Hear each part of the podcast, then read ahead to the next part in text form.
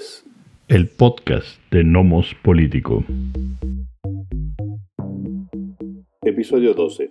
Hacia las elecciones en México y el conflicto palestino-israelí. ¿Qué tal? ¿Cómo están? Bienvenidos, bienvenidas a una emisión más, la número 12 del podcast de Nomos Político. Los saludamos Miguel Ángel Valenzuela y Amando Basurto, con, mucho gusto de, poder eh, estar aquí reunidos con sana distancia eh, para comentar, em, lo, eh, digamos, el panorama político que nos rodea en lo nacional ¿no? y, en, lo internacional. Platicaremos de, las elecciones, de las próximas elecciones en, México. Y este, hacia el final platicaremos sobre el conflicto israelí-palestino que se ha recalentado ¿no? en estas eh, en las últimas, semanas. Este, y Miguel, ¿cómo ves? Empezamos con, con, lo de las elecciones, ¿no? Este, Platicábamos que había este, encuestas y que se va como clarificando el panorama. Así es, este, las, las elecciones, digamos, eh, intermedias que, que, están ya pues, a la vuelta de la, de la esquina, están prácticamente a, a 10 días eh, de, los, de, los, de los comicios, ¿no?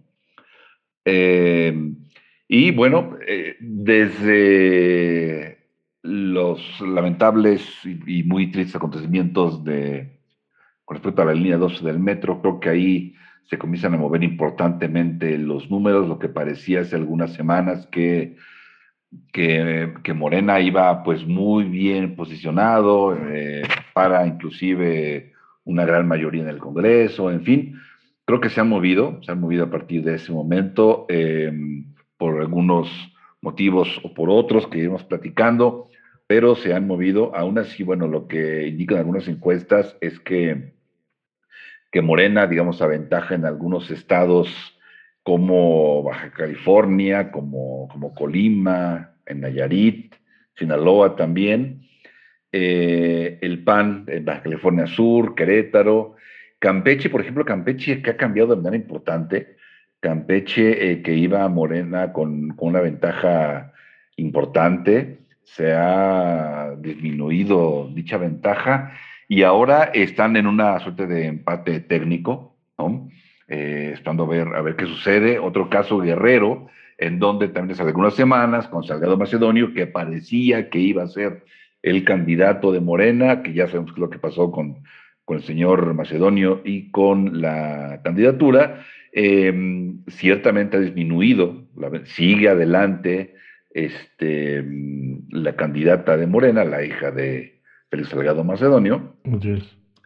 Sigue adelante, pero eh, ya con una ventaja mm, eh, mm, mucho menor a la que llevaba hace algunas semanas. Creo que anda por ahí de los siete puntos, me parece, algo por el estilo, ¿no? Ha disminuido. Eh, esto con miras a, ya repito, a casi unos 10 días de la elección, habría que ver qué, qué tan preocupante es, si, pues son siete puntos. Eh, también es cierto que, bueno, que, que, lo que hemos aprendido de las últimas elecciones es que las encuestas, pues ciertamente, eh, digamos, tienden a no ser necesariamente certeras, ¿no? Pero es lo que, es lo que parece hasta, hasta el momento que el escenario parecía más fácil, por así decirlo, para, para Morena y esto ha cambiado las últimas semanas, ¿no? Y vinculado justamente a esa situación, lo que hemos visto es una guerra pues entre los partidos, eh, tratando de llevar agua a su, a su molino ya en los últimos días para la elección. No solamente lo que veíamos en un principio, no solamente son los tipos de candidatos, no solamente es el artista, la artista, eh, el luchador, en fin, sino ya una lucha pues muy tosuda, muy dura, incluida la, famosa guerra sucia, eh, como lo que hemos conocido las últimas horas de esta llamada de la eh, esta, pues sí, llamada que fue grabada de la candidata en Metepec, que es para la reelección justamente por Partido Morena, en donde lanza una serie de amenazas hacia la hija de su contrincante, eh, una grabación ahí que en lo personal me parece dudosa en términos de creo que es claramente editada y creo que se escucha una persona que está importantemente pasada de copas porque dice una salta de, tonterías. Claro. Em, y bueno, también creo que podríamos meter en esa situación, aunque a algunos de algunos no les parezca, la situación del gobernador eh, Cabeza de Vaca, ¿no? Más allá de los nexos que pueda tener, inclusive con Obedrecht, hay, hay una parte de la, de la acusación eh, de crecimiento ilícito, en fin, lavado de dinero. Creo que independientemente de, de, los, de las acusaciones, pues si cuando coincide con tiempos electorales, bueno, pues creo que no es difícil caer en el famoso sospechosismo, ¿no? Claro, y, bueno, Guerra Sucia habla de dos casos eh, importantes. tenemos casos muy graves de asesinato político que se ha, se ha vuelto el pan de cada día y que es un problema grave en este país. Quien no entienda que eso es una grave afrenta a la gobernabilidad de un país, pues no está, no está viendo, no, no porque sea gobernabilidad de toda la nación, pero sí em, habla de la falta de capacidad de las autoridades locales especialmente, ¿no? Y de la eh, debilidad o fragilidad de las instituciones locales para poder este, eh, generar un, un, ambiente lo suficientemente civilizado, o sea, civil, para, em, para las elecciones, ¿no? Eso, digamos, esos son los casos más extremos. Y, y de los que tú hablas, ¿no? Que son, eh, digamos que el, Sabemos que tiempos electorales son complicados, em, va, todo se va a usar en, a favor o en tu contra, ¿no? Eh, ya veremos lo de la llamada, como tú dices, vamos a ver si, si, si eso fue lo que dijo y en ese contexto lo dijo, si está editada o no. Este, tampoco sabemos, tú dices, este, esta idea del tono, que no sabemos si en verdad está en sus, en sus, en sus cinco o no, em, pero me parece que puede ser dos cosas, o puede ser una verdadera afrenta el, este, contra el candidato y su familia, eh, en términos de, lo que dice el mensaje, o pues, es como decía yo que, que le pasaba precisamente a, Salgado Macedonio, que pues, se le va la, la cabra al monte y empieza la gente a decir babosadas, todos decimos tonterías, pero cuando eres figura pública, pues no puedes andar diciendo ese tipo de cosas así, este, nada más porque sí, y, y, digamos que gritando como palmonte, este, entonces me parece que, va a tener repercusiones. Yo te comentaba que creo y, sostengo que lo de cabeza de básquet para mí me suena muy extraño porque si yo operara para Morena, por ejemplo, yo les diría, ya párenle con esto, esto es, este, es, este tema funciona mejor después de las elecciones. Este, este tema revuelve el río en nuestra contra. Es decir, esa es mi sensación. Esto lo digo no porque quiero operar para Morena, sino porque hay una sensación de que Morena y el presidente están usando este caso para sacar raja política de, eh, del, del, del intento de meter a la cárcel del gobernador, cabeza de vaca, y yo creo que en realidad no van a ganar nada si lo hacen así. No entiendo cuál es el cálculo político de hacerlo en este momento. En lugar de bajarle la temperatura, que suben.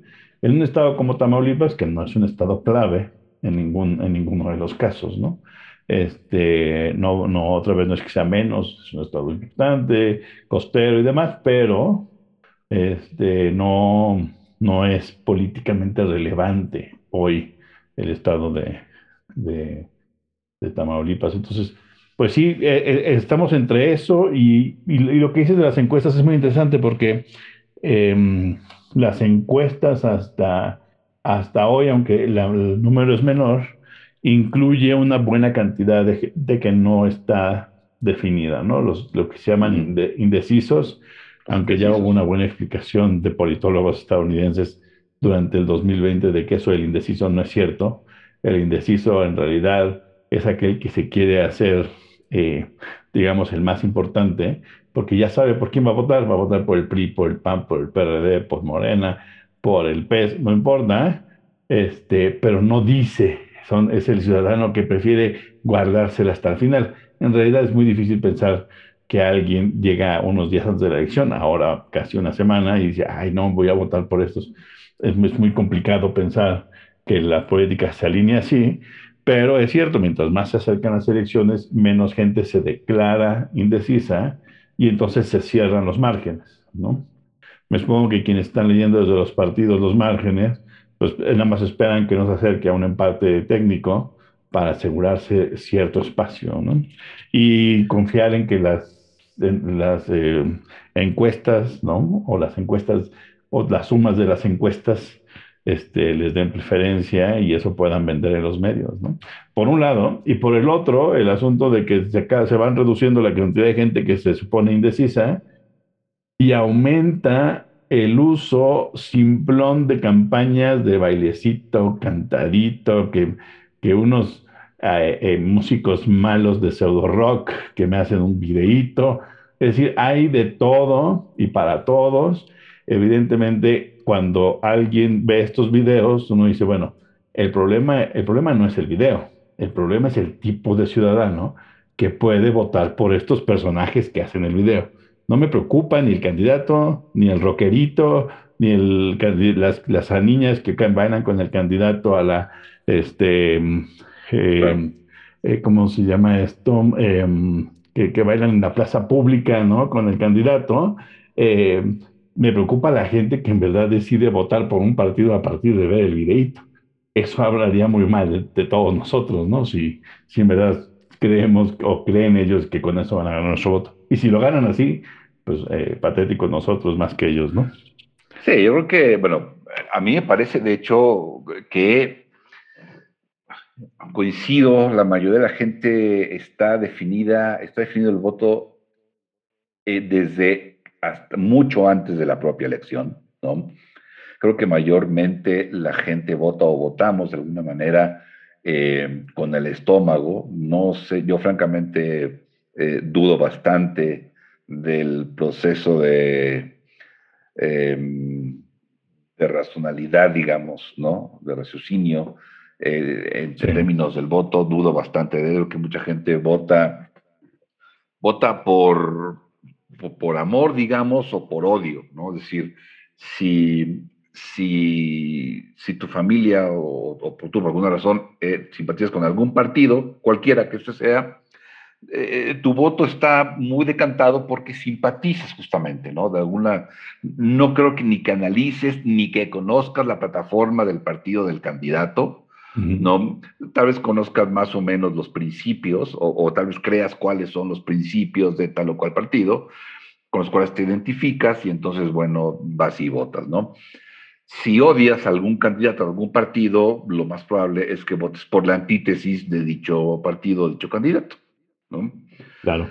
Eh, entonces yo creo que eso influye bastante. Yo considero que mucha gente sabe en realidad por quién va a votar. Eh, puede, en efecto, que nos digan por alguna razón o por otra. Creo que están, están muy, muy definidos. Em, también me parece que en general, si el electorado eh, en este país, yo creo que en otros también, pero no he visto en otros, em, es muchas veces muy simplón. ¿no? sí, yo creo que mucha gente va a votar por eh, el candidato o candidata que son famosos o famosas. Eh, mucha gente votó, por ejemplo, por Fox porque era grandote, y entonces qué padre tener un presidente alto, rancherote. Eh, mucha gente votó por Peña Nieto porque era muy guapo, cosa que sigo sin entender, pero bueno, pues en gustos. Claro, sí. Eh, y bueno, hay gente que va a votar por Alfredo Adame porque dice, pues chinga tu madre, ¿no? Y les parece algo muy, muy libre, muy jocoso, muy lo que tú quieras. Y dicen, pues si de todos modos el que esté va a robar, si de todos modos va a ser ineficiente, si de todos modos lo que sea, pues al menos alguien que me parezca divertido, original, no sé, ¿no? Este, todas esas me parecen pues, razones muy simplonas para definir tu voto. Entonces, sí, eso creo que sin duda es una de, es una, a menos de una de mis críticas, una de las críticas que yo tengo para la democracia, ¿no? Este, o lo que llamamos democracia, pues es una, es una de ellas. Em, y bueno, otro, otro punto que, que tú comentaste, que me parece muy importante y muy lamentable es evidentemente los candidatos y candidatas asesinadas, ¿no? O sea, son, eh, mencionan que son 88 políticos muertos durante este proceso, eh, treinta y tantos candidatos y candidatas, me parece que está por ahí el número, este, si mal no recuerdo. Eh, es, es, muy alto, pero además en las últimas dos semanas ha habido varios asesinatos, ha habido candidatos que han, baleado, pero que no han fallecido, que han levantado, amenazados, bueno, pues ya nos podremos imaginar. Eso es evidentemente muy, muy lamentable, porque venimos, porque sabemos perfectamente bien, perdón, de dónde vienen todas esas acciones, tanto los asesinatos como las amenazas, los levantamientos, sabemos de dónde vienen, ¿no? Los levantados. Y eso es evidentemente muy triste, muy preocupante, porque estamos ya con eso hace varios años. Y la verdad es que no hay que engañarnos, nos quedan muchos años más de ese ambiente. Ese no es un problema que se va a solucionar en seis años, ni en doce, ni... Hace falta muchísimo para combatir eso y es muy lamentable que, que siga sucediendo, porque en la elección pasada también sucedió, y la antepasada. Eso es muy, muy lamentable. Este, y bueno, el impacto, que tiene, el impacto que tiene eso en las elecciones, pues yo creo que las, las veremos, pero nos acercamos evidentemente a momentos muy complicados de los propios procesos. Pasó eh, en, en la semana, eh, no sé si en, Tabasco, en Chiapas, en donde fue que un grupo armado se llevó eh, cajas con boletas. Sí, claro. ¿no? prácticamente cada elección sucede. Claro, entonces evidentemente, o sea, si faltaba algo para revolver este río de las elecciones 2021, bueno, pues. Claro. Y el problema es que por dónde le entras, ¿no? Yo, yo este, escuchaba eh, al presidente del INE, Córdoba, eh, eh, hablando sobre, o invitando a la gente a que a pesar de este tipo de expresiones de violencia, vayan y voten, ¿no? De manera libre, este, y ejerzan su derecho a la democracia, ¿no? Suena muy bonito, este, pero ir a votar libremente, como dices tú, muy probablemente no cambia el ambiente de violencia que se vive en muchas partes del país, ¿cierto?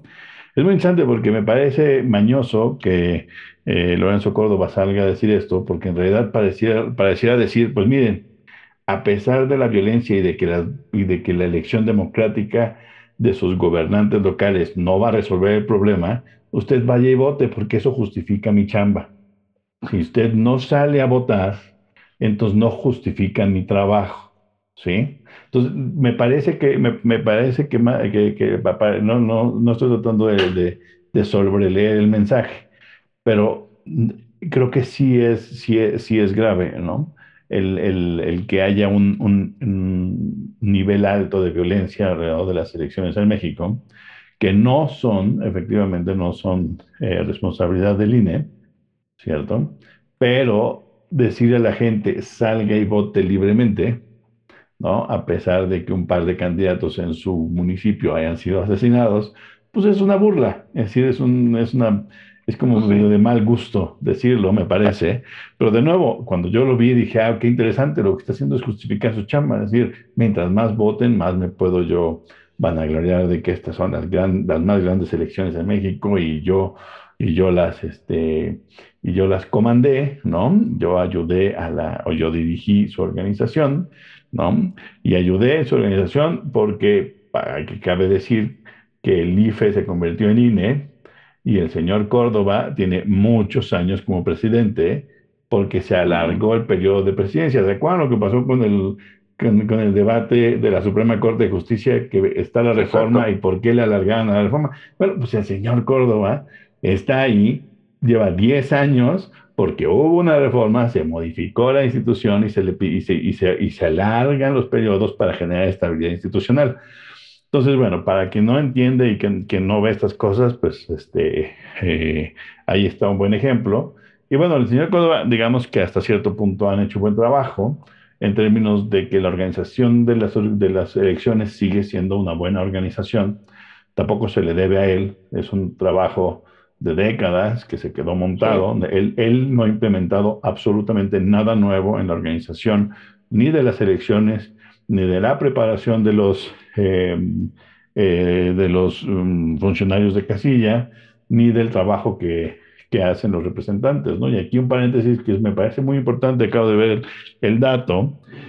Eh, la, el PRD, por ejemplo, siempre se quejó, digamos, durante los noventas y buena parte del, de la primera década del 2000, porque tenía muy poca gente que pudiera participar como representante de partido en la, en, en, la casillas.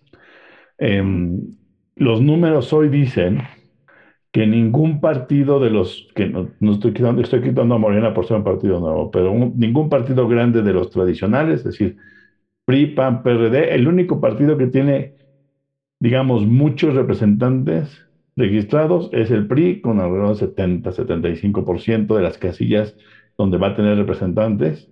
El que más tiene representantes de casilla es Morena, con alrededor del 95%.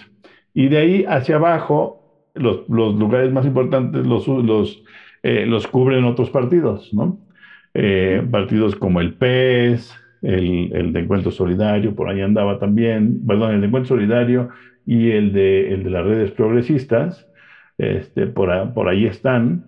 Pero es interesante cómo el PAN y el PRD han o desaparecido o decidieron eh, usar la maquinaria que todavía subsiste del PRI para, para, para que en alianza el PRI, este, los, los representantes PRIistas en casilla, pues jueguen esa carta, ¿no? De representar a la alianza, no solamente al partido.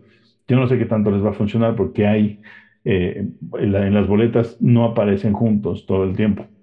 Entonces, no sé qué tanto les va a funcionar para, sus, para defender sus intereses casilla por casilla.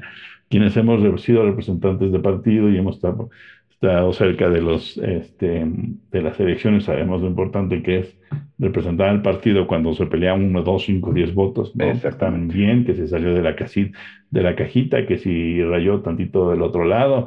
Toda esa pelea de votos sobre la mesa pues si no tienes representante, y eso era muy claro, ¿no? El PRD se quejaba por eso todo el tiempo, esos votos los perdemos porque no tenemos representantes. Entonces todo el tiempo se le dijo, bueno, pues es tu culpa, pues, si, tú no registras los representantes, ¿quién? ¿no? Y entonces ahora Morena tiene la mayor cantidad de representantes en las casillas. Es y súper interesante que si no entendemos eso, no entendemos la operatividad de un partido político. Habría que ver, yo me gustaría, voy a, voy a ver si encuentro el número, cuántos representantes de casilla tuvo en la anterior eh, elección intermedia el PRI. O sea, en la elección intermedia de Peña Nieto, ¿cuántos tuvo de qué porcentaje cubrió el PRI? Comparado con la cantidad de porcentaje que cubre hoy Morena. Porque me parece que habla muy, de manera muy importante de la, de la cosecha, ¿no? Eh, que se puede hacer a, nivel de tierra, de, este, eh, a nivel de piso, en, términos de, operatividad política. Entonces, bueno, ahí están, ahí están esos números. Sí, Morena, sin duda, eh, creo que es un, evidentemente, un partido político, digamos, muy, muy poderoso con, con amplia representación, en, yo en todos los sentidos, ¿no? Eh, lo comentamos en su momento, creo que la vez anterior, en el podcast 11. Eh, si Morena ganó la presidencia sin tener gobernadores, ¿no? O sea, naciendo prácticamente, eh, o con pocos años, digamos, de vida, teniendo, teniendo gobernadores, ¿no? Y habiendo afianzado el, su, poder o su presencia en diversos estados y ampliando la misma, eh, pues va a llegar, creo que Morena, muy fortalecido a la siguiente elección, no a la de una semana, sino evidentemente a la, digamos, a la, a la grande, ¿no? De 24. En unos años. Lo que sí, lo que también es cierto es que eh, todo parece indicar, una vez más, son puras suposiciones, porque las encuestas lo que nos permiten es suponer y nada más allá de eso, ¿no? Sí, sí. Entonces, lo que, lo que parece es que Morena va a disminuir su presencia en el Congreso. Eso le importa mucho, evidentemente. Eso es probablemente, pero no sé si lo más importante, pero sumamente relevante, ¿no? Por el poder que tiene la propia Cámara de Diputados. Claro. ¿No? Por supuesto. Eh, parece que va a disminuir, ¿no? Eh, la presencia de Morena en unos seis o siete puntos porcentuales. Em, una vez más, habría que ver qué es lo que sucede. Parece que el PAN puede subir un poco lo que se espera, eh, que el PRI también. Eh, y claro, lo que habrá que ver es qué pasa con las, con, con las sumas finales ¿no? de las alianzas. Eh, y es lo que hay que ver cómo, cómo resultan. Pero sí, parece que Morena ahí va, va a disminuir. Eh, parece que del, del, 50 al 43, 44%, por ahí es lo que más o menos me algunas encuestas. Una vez más, hay que ver qué pasa realmente, pues, el día, porque es el otro escenario, pues, ¿no? Es decir, vienen las elecciones y también hay que ver qué pasa después de las mismas. Los, los, conflictos, este, la pelea de votos, eh, en fin. Y eh, pues, como ya sabemos, está llegando justamente el INE, eh, siendo pues muy criticado desde el propio, el propio gobierno, ¿no?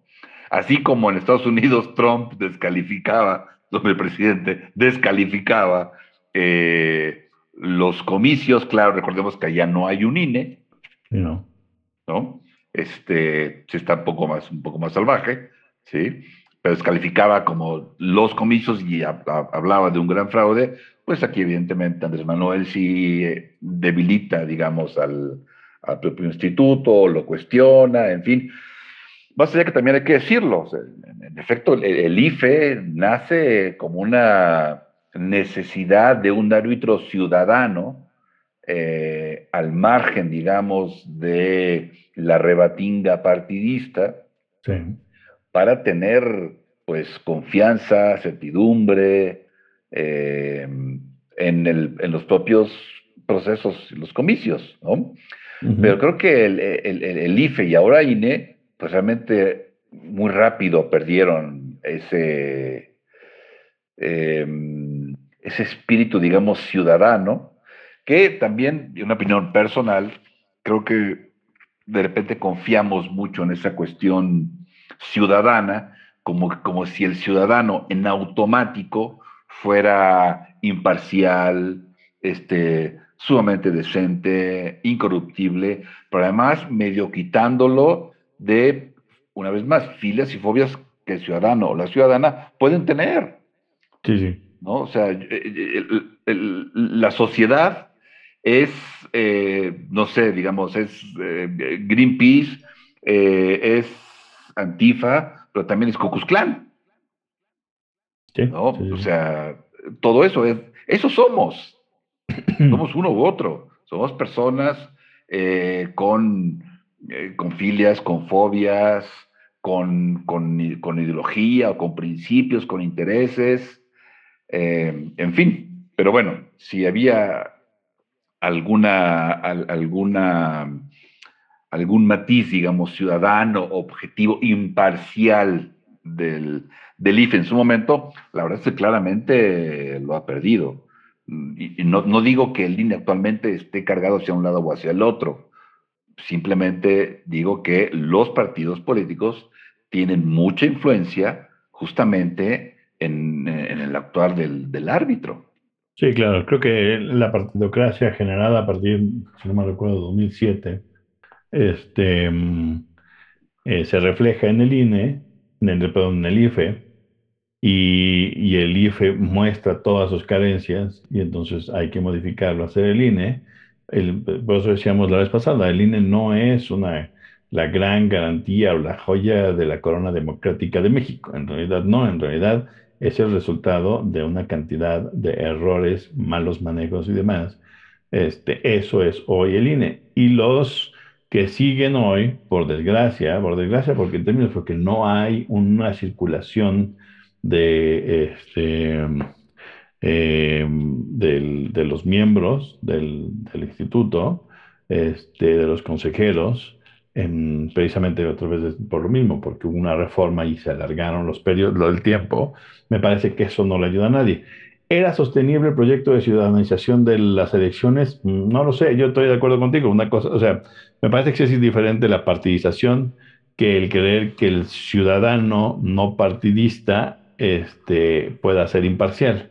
Lo que pasa es que el IFE nace como una eh, junta de notables en realidad, ¿no? Exactamente. Es eh, eh, aquella junta de notables que ayudó a construir la, digamos, democracia mexicana que hoy conocemos, este, y que de pronto se sostiene medio con pinzas y le metemos un par de palillitos para que se sostenga, siga, se mantenga en pie, este, me parece que, que era muy difícil mantenerlo, ¿no?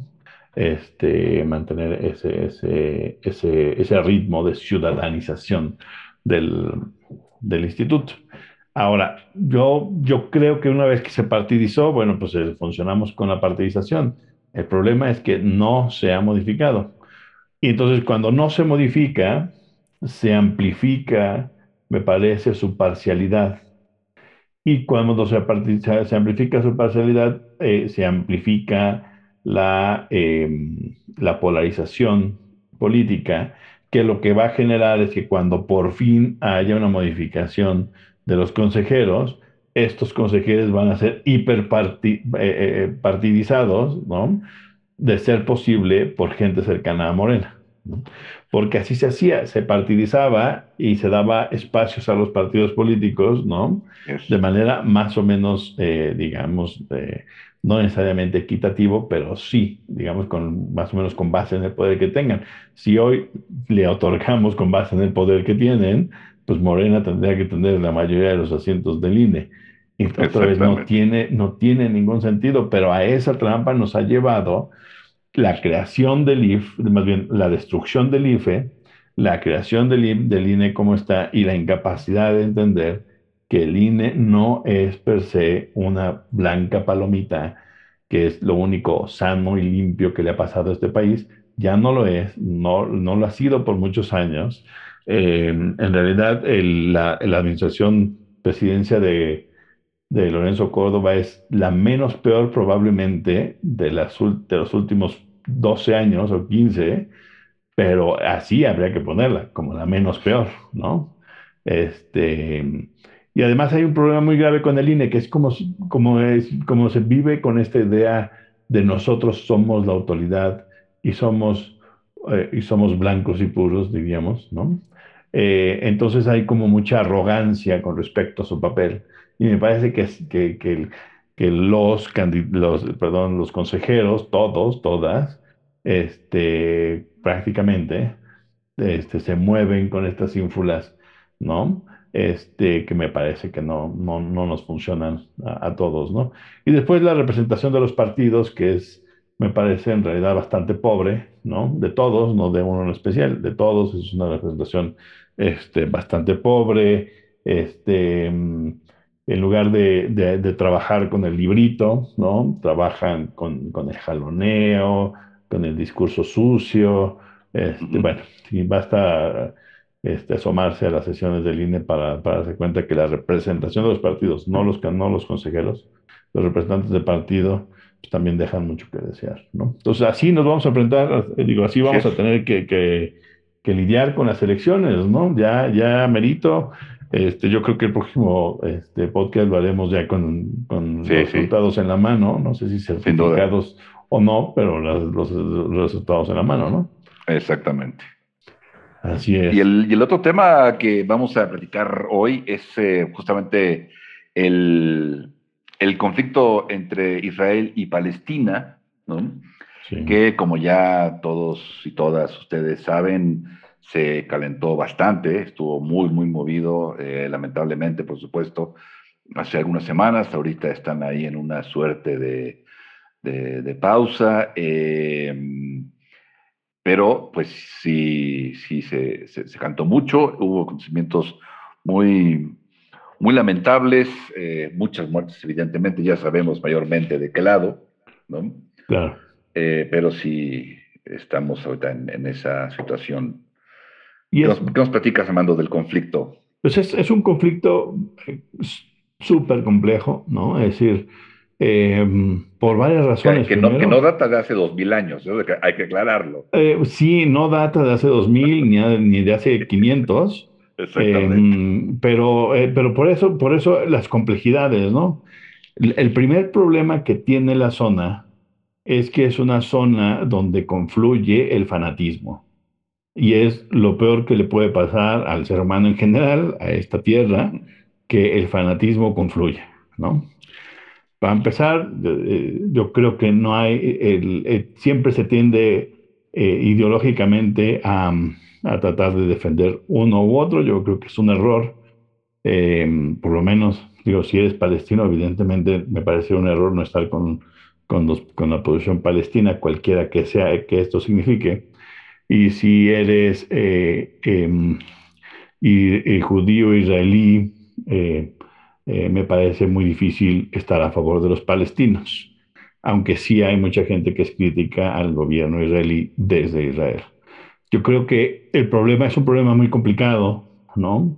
Primero porque, de nuevo, porque tiene que ver con fanatismo. Mm. que, que, llegue un grupo de personas y digan, miren, este libro, que es mi libro sagrado, dice que esta tierra es mía, pues está, está confundiendo un libro sagrado con, una, con un contrato de compra-venta. No puedes basar la adquisición, o sea, la, la, la pertenencia de tierra a partir de que un librito supuestamente históricamente real, este, que es dogmático, no puede ser la base para que te, para que te quedes con la tierra, ¿no? Habiendo dicho eso, pues los judíos hicieron su chamba, Eh, eh, antes, durante el siglo XX, la primera parte del siglo XX, hicieron su chamba política, diplomática, de poblacional. Llevaron, llevaron a judíos de varias partes del mundo, especialmente de Europa, a vivir a la zona de la Palestina, em, y haciendo uso y abuso de su, em, eh, de su papel de víctimas en la Segunda Guerra Mundial, este, consiguen eh, que, que, la zona de la Palestina, que es una zona que al final acabó abandonando a los ingleses, este, que la tenían ¿no? en posesión, em, consiguen que se les genere un plan desde la ONU en donde se, se divide en dos el territorio em, y Jerusalén se establece como una capital, digamos, internacional en donde que nadie podía controlar. A esto le faltaba mucho, le faltaba dientes, primero para asegurarse que Jerusalén permaneciera de esa manera, dos, para asegurarse de que un Estado no se creara sin la creación del otro. Y la otra es que hay que entender que por más que uno simpatice con la causa de, la víctima, que son aquí los palestinos, hay que reconocer que eh, la, la, mayoría árabe musulmana que vivía en la zona, que dijo, no, no, no, a ver, estos judíos ni siquiera, o sea, son minoría, muchos no vivían aquí, como que les van a dar territorio, cuando vio la partición en dos, en lugar de aceptar la partición en dos y trabajar con ella, la boicoteó. Y desde entonces no ha más que perdido, demostrando que se ha equivocado una y otra y otra y otra vez. ¿no? Hay infografías en los medios, en los medios sociales y demás, que son muy interesantes porque, por ejemplo, hay una, eh, tú hablabas sobre los heridos y sobre los las víctimas ¿no? de los conflictos. Si uno revisa la cantidad de víctimas de un lado y del otro históricamente, hay una gran diferencia entre la cantidad de muertos eh, palestinos y la cantidad de muertos israelíes. A muchos les puede parecer diferentes cosas, pero lo que es más obvio de la infografía es que alguien se está equivocando de método. Alguien se sigue equivocando de estrategia. Alguien sigue perdiendo territorio y perdiendo más vidas Alguien no está entendiendo que está perdiendo la guerra por 50 años, 60 años, que, que, que no basta el argumento simplón sentimentalista para ganar un espacio como un territorio. No puedes entrar por ahí, porque lo que sucede es que te acaban colonizando de, de mayor manera. Además, Palestina, pues no tiene quien la defienda porque Palestina no tiene un solo recurso importante. Hubiera un recurso importante, mineral, de cualquier tipo, algún país saltaría a tratar de defenderlo, pero ¿quién va a defender a los palestinos? Pues nadie, solamente de manera humanitaria se meten los países. Y entonces ese es, es el problema que, que se tiene, ¿no? Ahora, habría que ponerse de manera realista en el, en el, en el papel de un país, ¿no? De un gobierno que las veces que se ha enfrentado a otros países, ¿no? A, a Egipto, que se ha enfrentado a Jordania, ¿no? Y a los propios palestinos, gana y avanza en territorio. ¿Cuál es la razón? ¿Por qué les concederías territorio si tú vas ganando? Olvídate que sea Israel, nada más con lógica simple. Ningún Estado que haga eso se va a detener por razones humanitarias, ¿no? Es, este, es un conflicto muy, muy complicado por, por todas esas razones. Evidentemente, la crisis humanitaria de los, de los palestinos, que los palestinos no tienen Estado y por lo tanto no tienen gobierno, porque en, los medios de pronto dicen es que el gobierno, las autoridades palestinas, ¿ustedes están entendiendo lo que dicen con autoridades palestinas? ¿Están entendiendo que no hay Estado y por lo tanto no hay gobierno? ¿Ustedes entienden que los ataques llamados eh, eh, eh, terroristas que se generan desde el territorio palestino no lo pueden detener los palestinos porque no tienen ejército ni policía consolidadas, porque no son Estado. No hay manera. Lo primero que tienes que hacer es conceder o reconocer el Estado palestino para que entonces tenga la capacidad de reaccionar frente a lo que se le está exigiendo. Pero es un juego sucio, es un juego, es un círculo vicioso que lo único que le da es ventaja a los israelíes, por desgracia, ¿no? Y los israelíes eh, pueden, podemos tratar de, criticarlos, de decir que son unos malditos, opresores, lo que sea, pero si esto, esto es guerra, ¿no? No basta la descalificación moral. No ha bastado por 60 años, no basta hoy tampoco, ¿no? Y, tampoco bastan las leyes. No, pero es que tampoco hay leyes. No, pero o sea, no bastan las leyes, los acuerdos, los tratados, las declaraciones. Ah, no, no, no, no, funciona, no basta. No, no, basta, no basta, pero sabes que cuando ha habido intentos de acuerdos, los palestinos son los que no, han querido tomar los acuerdos. ¿No? Y cuando sí intentaron, cuando todavía vivía el señor Arafat, ¿no? Este, los judíos sí lo echaron abajo, ¿no? Aquellos, aquellos acuerdos de, de, Camp David, pero. Camp David.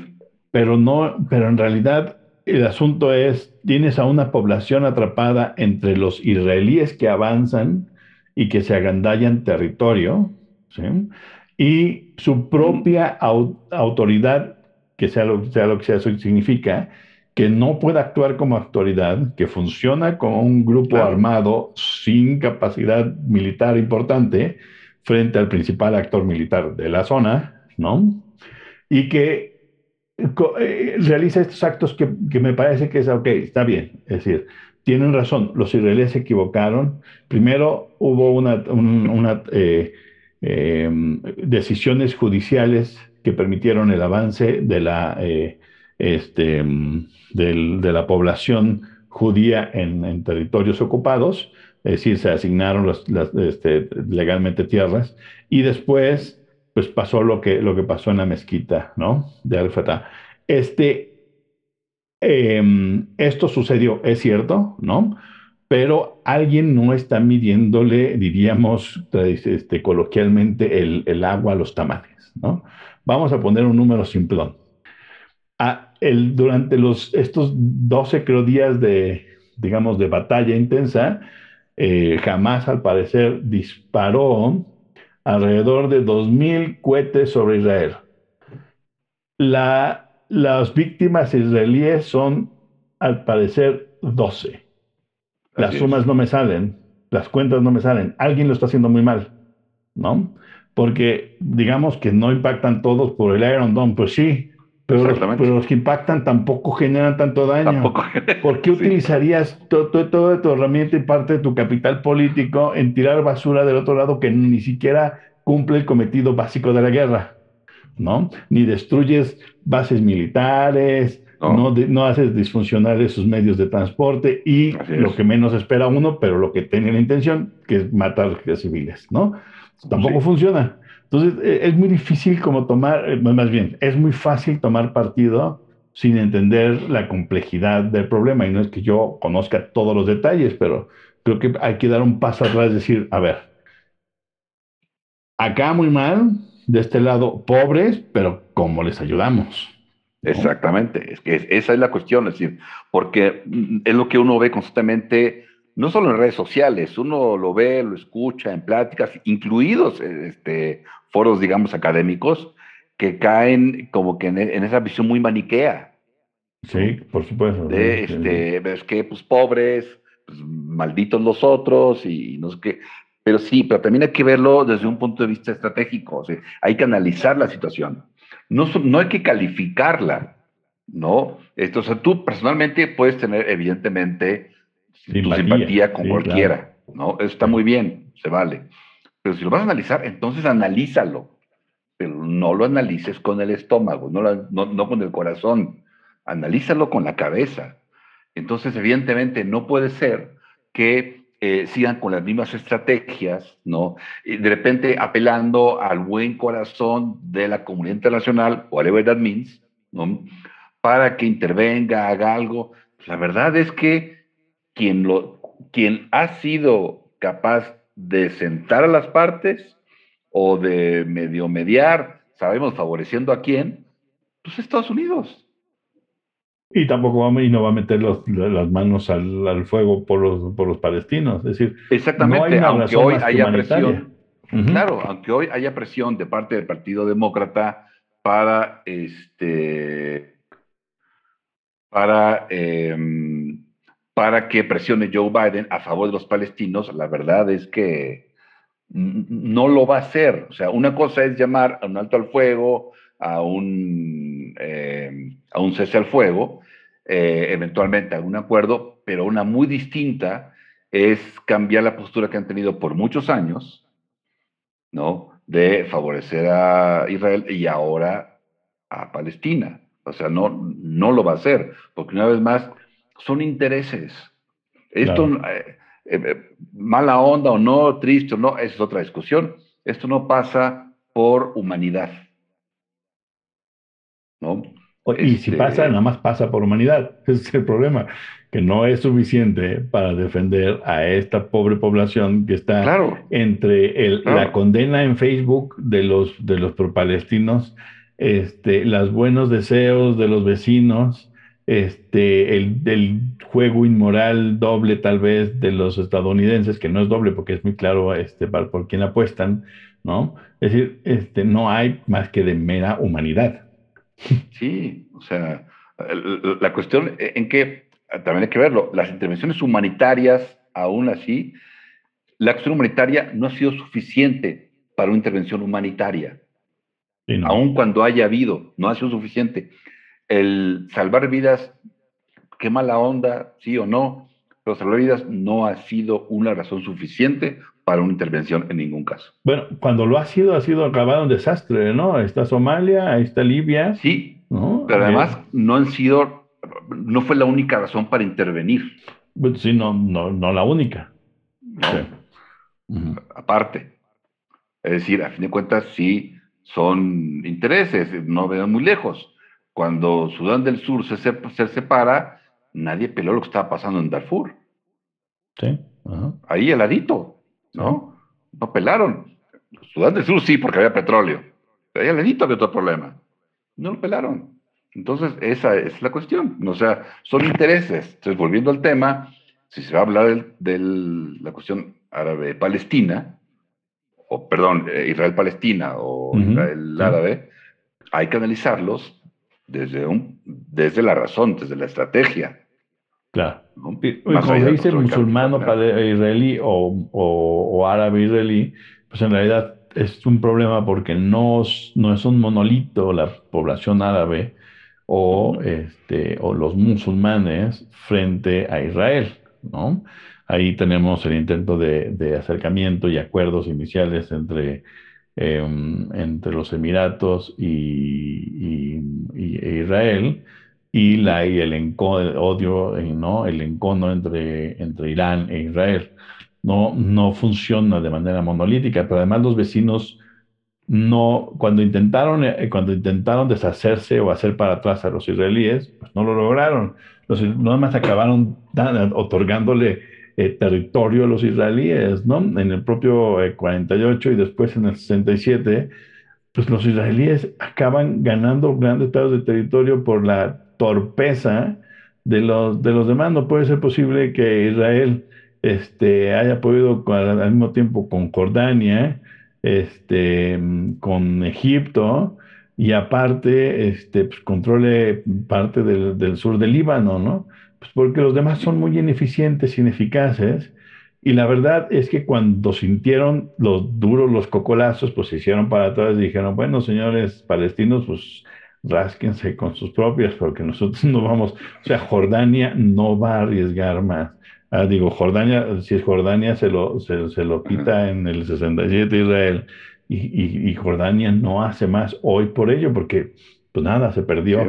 Qué lástima, ¿no, señores palestinos? Pues no, aún hoy hay solidaridad y Qatar desde allá, desde la riqueza ya lejos, les, dice que les va a mandar muchos millones de dólares este, para reconstruir. ¿Para reconstruir qué? Si lo, lo, que vas a reconstruir es una, son ciudades en, en, en, un, en un lugar donde no hay Estado que no pueden ser protegidos porque no hay eh, eh, una, eh, una, de por sí es frágil la legislación internacional, pues mucho más donde no hay un Estado consolidado como el palestino, ¿no? Entonces, yo creo que no va a pasar, como dices tú, el único que puede meter más sobre Estados Unidos, pero a mí se me ocurre en las fantasías húmedas de los palestinos, lo único que puede suceder que lo salvara es que los Estados Unidos le dijeran a Israel, hasta aquí, eh, necesito que te regreses una parte, regreses una parte de los territorios, no sé si todos, pero una parte de los, de, los territorios que te has quedado, ¿no? Este, yo voy a garantizar, yo voy a garantizar que los palestinos pues, no te bombardeen y para eso voy a utilizar fuerza militar.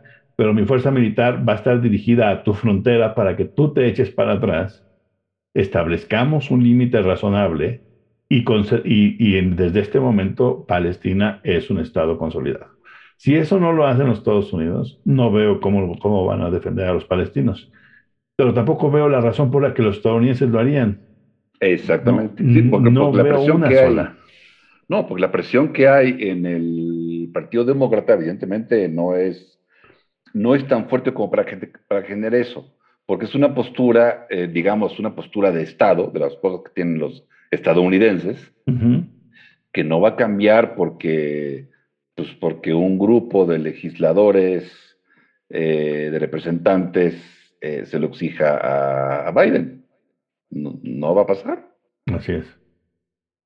Sí, así es. Y, y lo otro es que lleguen a un acuerdo y los palestinos digan, bueno, ya perdimos lo que perdimos, los poquitos pedazos que hay, nada más de manera muy digna, entrégame y, consolidemos el Estado palestino. Pero la pseudo autoridad palestina ni siquiera reconoce al Estado de Israel. Entonces, ¿cómo vas a pedir, cómo vas a pedir lo otro? Pues no puedes, por supuesto, que es un trabuco en el que nada más hay que tener dos dedos de frente para entender que el lado está perdiendo desde 1947. No hay que ser muy inteligentes. Alguien se está equivocando en la estrategia, ¿no? Y alguien está ganando territorio. Entonces, el que se está equivocando la estrategia, pues tiene que buscar una nueva estrategia y un nuevo posicionamiento y deshacerse de las autoridades que no funcionan como autoridades, ¿no? Porque no está funcionando. Entonces, bueno, así y así no la vamos a vivir porque no creo que se desactive hoy. No puede haber relación jurídica posible. No, no, claro, no. Solo, solo política y a través de un intermediario que está favoreciendo y va a seguir favoreciendo a uno de los actores. Sí, claro. No, es la, es la verdad. Sí, sí, porque, porque además, ¿cómo, le ayudas al, al, al, a la víctima si, si, en este caso no reconoce al, victimario? Es decir, por lo menos tienes que reconocer al Estado de Israel y tienes que reconocer que te has equivocado por décadas en la estrategia y decir, bueno, pues sí, yo me equivoqué porque lo más inteligente hubiera sido aceptar los límites establecidos en 47. ¿Sí? Exactamente. Y entonces, pues desde una posición distinta me hubiera podido pelear con los israelíes. Pero ya que, perdí, ya que perdí el 70% de ese territorio que me habían dado en 47, pues ahora me pongo digno y no reconozco a Israel, pues en qué planeta vivo, ¿no? O sea, evidentemente te van a seguir bombardeando como Pedro por su casa, porque tienen cómo y pueden hacerlo, y son Estado, y tú no. Exactamente. Y eso complica cualquier tipo de relación. Vamos, imposibilita cualquier tipo de relación jurídica. Sí, claro, porque no es interpares. Así es. No es interpares. Entonces, cualquier cosa está, está destinado al fracaso. Tienes que generar, o sea, el primer punto es interpares y que los acuerdos tienen que ser este, em, eh, seguidos, no puedes romper los acuerdos, ¿no? Este, pacta sunt servanda, es el, es el principio. Si tú no, si tú no, este, si tú no tienes esos básicos, no puedes esperar nada decente de un intento de resolver un conflicto como estos, ¿no? La verdad es que es terrible decirlo, pero los palestinos están atorados, están, o sea, los niños, niñas palestinas, los hombres y mujeres que no participan de la autoridad, están atorados entre el abuso israelí y la grave torpeza de las pseudo autoridades palestinas, ¿no? Así han estado por décadas, no es nuevo, Y es una, y es una, eh, eh, y es una población a la que no le ha quedado más que tratar de pedir de manera eh, la intervención humanitaria como si fuera limosna, ¿no? Porque es lo que se les puede otorgar, que ese es otro problema, ¿no? O sea, tratarlos de manera humanitaria de esa manera es un tipo de limosna, lo que se tiene que exigir es que el Estado palestino se reconozca, ¿no? Y tratarlo de, y tratar de llevar a la Palestina y, deshacerse, eh, no deshacerse, sino deslindar un poco a la población de la autoridad de Hamas, ¿no? Desacreditar a Hamas y, encontrar una manera de darle, digamos, solidez financiera, política, jurídica a, la Palestina, que hoy en realidad son dos eh, eh, trozos de tierra con habitantes eh, en, extrema pobreza que pues nadie quiere, que nadie quiere tampoco recibir en su territorio, ¿no? Exacto. además sin estructura gubernamental y dependiendo justamente del, de, Israel, en fin. Sitiados completamente por Israel, sí. Completamente. Sí, sí, sí. Entonces, no se ve fácil. Este es, un, este es una, una rifa del tigre. Los estadounidenses, todo el mundo dice, es que no puede ser posible que, que entren tan tarde.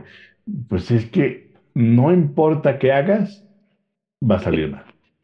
Claro. No solamente los Estados Unidos lo saben, lo saben los sirios que además acaban de llevar unas bonitas elecciones, este, eh, lo, sabe el reino de Jordania, lo saben los, los, militares este, en, Egipto, ¿no? Y por eso nadie mete Nadie mete las manos de lleno, porque en realidad, ¿qué sacas al final? ¿no? En realidad no hay, como decíamos, es un asunto de interés y no hay, no hay, no hay raja pues que sacar al final. Exactamente. Pues sí. Pues bueno, con eso nos despedimos, Amando. Pues sí, este será el siguiente episodio.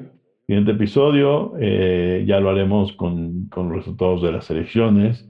Veremos este, cuál es el escenario para para los diferentes partidos, a, ver qué, a ver qué pasa, a ver qué perspectivas se nos presentan. Voy a hacer una invitación sin que mi trabajo dependa de ello. Vayan y voten, ¿no? Este, Exactamente. Aunque, aunque rayoniento a sus boletas si no les gustan los candidatos, no vayan y hagan uso de su, de, de su derecho, que es uno de los pocos derechos medianamente que, tener, que el liberalismo nos permite como democracia, ¿no? El ejercicio del, del voto, vayan, ejérzanlo este, voten por uno, por diez, por, les digo, rayonín su boleta, lo que sea, pero vayan a preséntense, este, y, que quede claro que estas deben ser las, las formas, ¿no? Un poco contrarrestar el asunto de la violencia en el país.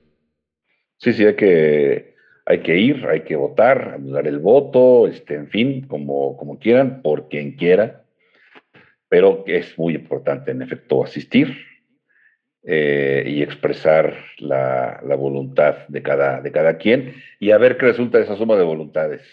Pues sí, a ver qué resulta. Y la, y la, otra invitación es a que lo hagan con la cabeza más fría posible, ¿no? Este, no se lleven, no se deben llevar por las tonterías que aparecen en los en, los eh, medios, especialmente sociales, porque así funciona. La intervención rusa en las elecciones estadounidenses fue a partir de esto, de, de, de, la, de generar animadversión por unos o por otros, a partir de, eh, eh, este, digamos, de postings en, en, Facebook y en Twitter que, que, lo único que hicieron fue enardecer, ¿no? Los, el, digamos, los, em, la, la, la, disputa política y, polarizarla. Entonces, pues si pueden, ¿no? Eviten, eviten eso cuando vean un posting de alguien que dice babosada sobre un partido, sobre otro, exagerado, evidentemente, pues sáltenselo, sáltenselo en esta última semana como para que este, recapaciten mejor, digamos, o tengan mejor posición para irse de, este, a votar sin tener que irse a pelear con alguien, ¿no? Claro, no, no, no hay que abonar a la irracionalidad, que es lo que pulula, ¿no? Lo que abunda, entonces tomar un poco de distancia, eh, sobre todo si ya tienen su voto definido, bueno, pues qué caso tiene abonar a, ese, a ese ambiente agreste, eh, pues no, no, no, hay que, no hay que hacerlo. Y bueno, pues a ver, a ver qué pasa y a ver qué comentamos acá el próximo episodios del podcast de Nomos Político, Amando. Bueno, que estén muy bien, Miguel. Saludos. Estén muy bien, saludos, cuídense. Chao. Esto fue Nomos Político.